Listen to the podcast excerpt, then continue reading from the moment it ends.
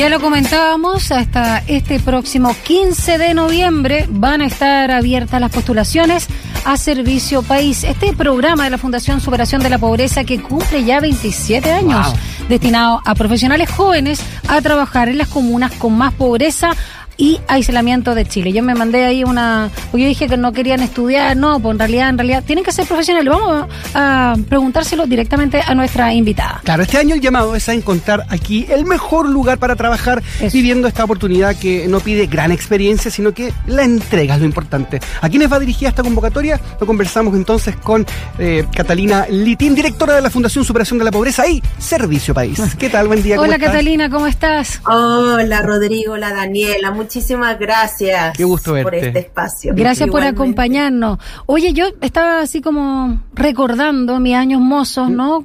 Eh, que en algún minuto quise hacerlo, pero justo cuando salí de la universidad ya era una flamante periodista tuve a mi, a mi guagua, ¿no? A mi primer hijo, a mi único hijo en realidad. Entonces me cambió el panorama.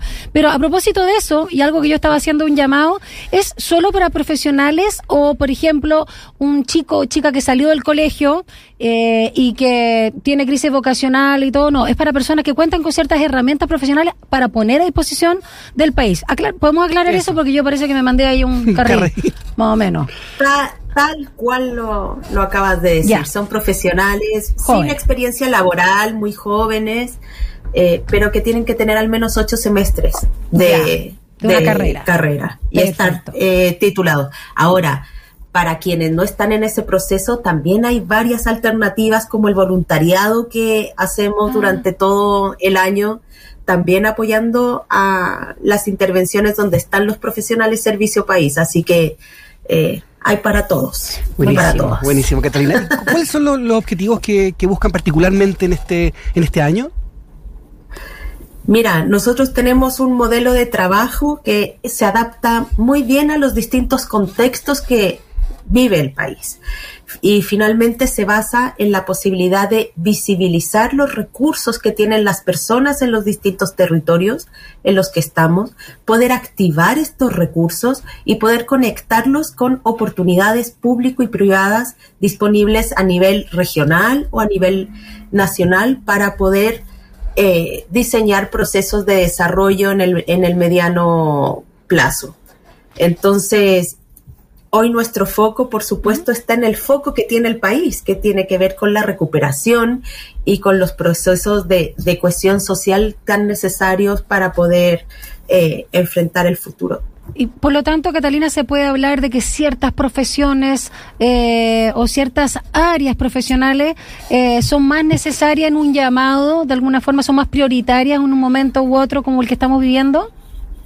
Mira, nosotros cada año tenemos esta disyuntiva, ¿no?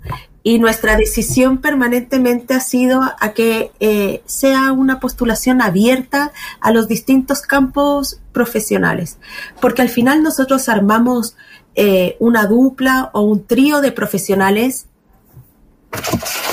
Te escuchamos, Cata. Está bien. Ahí sí. Ah, en los en los distintos territorios a los que nos vamos. Entonces, este modelo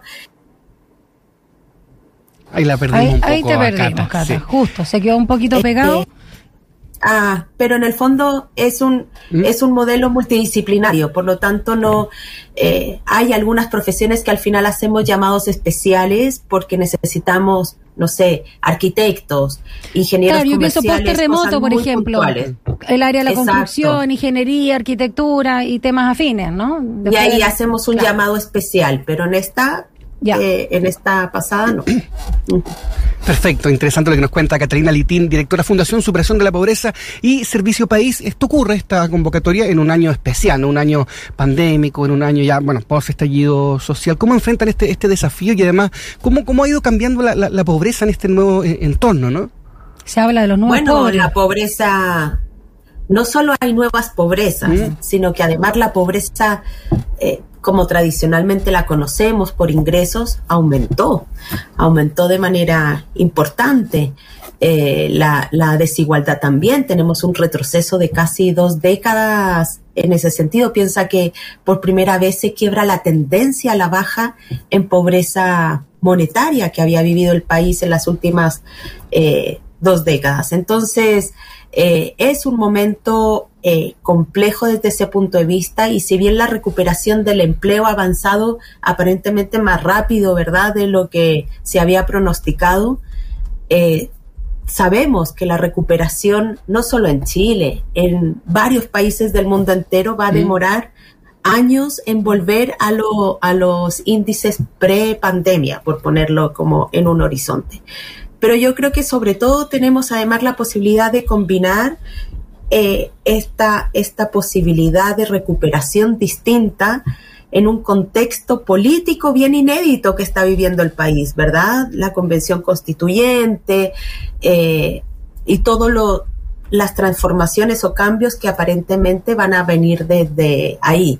Entonces, estar atentos, tener la flexibilidad y ver la oportunidad de poder hacer las transformaciones necesarias que requiera el país es algo que también el servicio país está eh, disponible para ello. Catalina, también antes de hablar de otras crisis, no solo la pobreza, la hídrica y otras situaciones que estamos atravesando en el contexto de pandemia y nosotros, por supuesto, como país, eh, tras el estallido social, con todos estos cambios en elecciones, también todo lo que está politizado, podríamos hacer la bajada también para los jóvenes profesionales que nos están escuchando a esta hora de cómo sería un año de trabajo del servicio mm. país. El llamado se hace, como tú bien lo señalabas, eh, uniendo ciertas eh, carreras o profesiones o áreas a ciertas zonas, cómo se designa, cuánto puede también la persona, si viene, es también, como lo dice la palabra, un servicio, eh, cuánto también puede decir, pucha, ¿sabes qué? Me encantaría ir a Magallanes porque tengo la familia allá. Hay una posibilidad o no, no, yo respondo al lugar eh, que me digan y un poquito cómo es la dinámica. eso, y como que, incluye, que hay, hay, estadía, hay un, hay un pago para alimentación, ¿cómo, cómo funciona eso? Bueno, lo primero para, para despejar, efectivamente nosotros entregamos un, un, un aporte que permite vivir en los lugares a los cuales los profesionales son eh, destinados. Ya. Eh, para despejarlo, que no, no crean que tienen que sacar de su bolsillo para poder eh, ser servicio país. Eso lo primero. Lo segundo es que nosotros les preguntamos y les hacemos elegir al menos tres opciones en las cuales ellos y ellas estarían disponibles para eh, trasladarse. El requisito es trasladarse. Eso sí no es tan negociable, mm. porque es parte del propósito del programa desconcentrar el capital profesional y llevarlo a donde eh, no está. Esa, ese ejercicio de movilidad es muy importante no solo en la formación de los profesionales, sino también en, el desarrollo de un país, ¿no? Entonces, eh, y nosotros intentamos hacer match con alguno de esos tres opciones que eh, los y las profesionales ponen. Perfecto. Cuando no lo logramos, eh, les pedimos un esfuerzo adicional y les hacemos una invitación que en general terminan eh, aceptando. Pero por decirte algo eh, muy simple, hay gente que no es capaz de vivir mm. bajo el frío tan power de la zona austral. Entonces, son, por eso tenemos un proceso de selección que va midiendo las capacidades, las habilidades y las posibilidades de cada uno de los postulantes para, para y es un año, ¿no es cierto? Un año. un año. Comienzan en marzo y, y terminan en y, por otro finales lado, de febrero. junto con eh, ayudar o más bien eh, subsidiar la estadía, no, la alimentación, la vivienda, hay una renta, un mínimo que la gente, digamos, tiene un, poco de ganancia o no. Eh, básicamente es poder subsistir en este trabajo que está realizando. No, es un aporte que no, que no es tan bajo. Son, eh, no tengo la cifra exacta porque eh, no la tengo, pero son eh, 500 mil, un poco, un poco más. Sí, o sea, con, cubierta con alimentación y estadía también. Exacto. Buenísimo. Oye, tengo entendido también que mucha gente usa chino, usa China participando del proyecto. Y yo como me, he ido empapando también del espíritu Usach, tiene que ver mucho con, una, conciencia social. ¿Cómo, ¿Cómo has visto tú el perfil del Usach chino? Eh? No, la Usach ha ido como creciendo en la postulación de manera bien importante y en la presencia también eh, en el programa. Siempre ha estado, pero en, los últimos años hemos visto cómo se ha incrementado este vínculo eh, justamente con la universidad. Hoy, por ejemplo, tenemos cuatro profesionales súper destacados en distintas partes del país.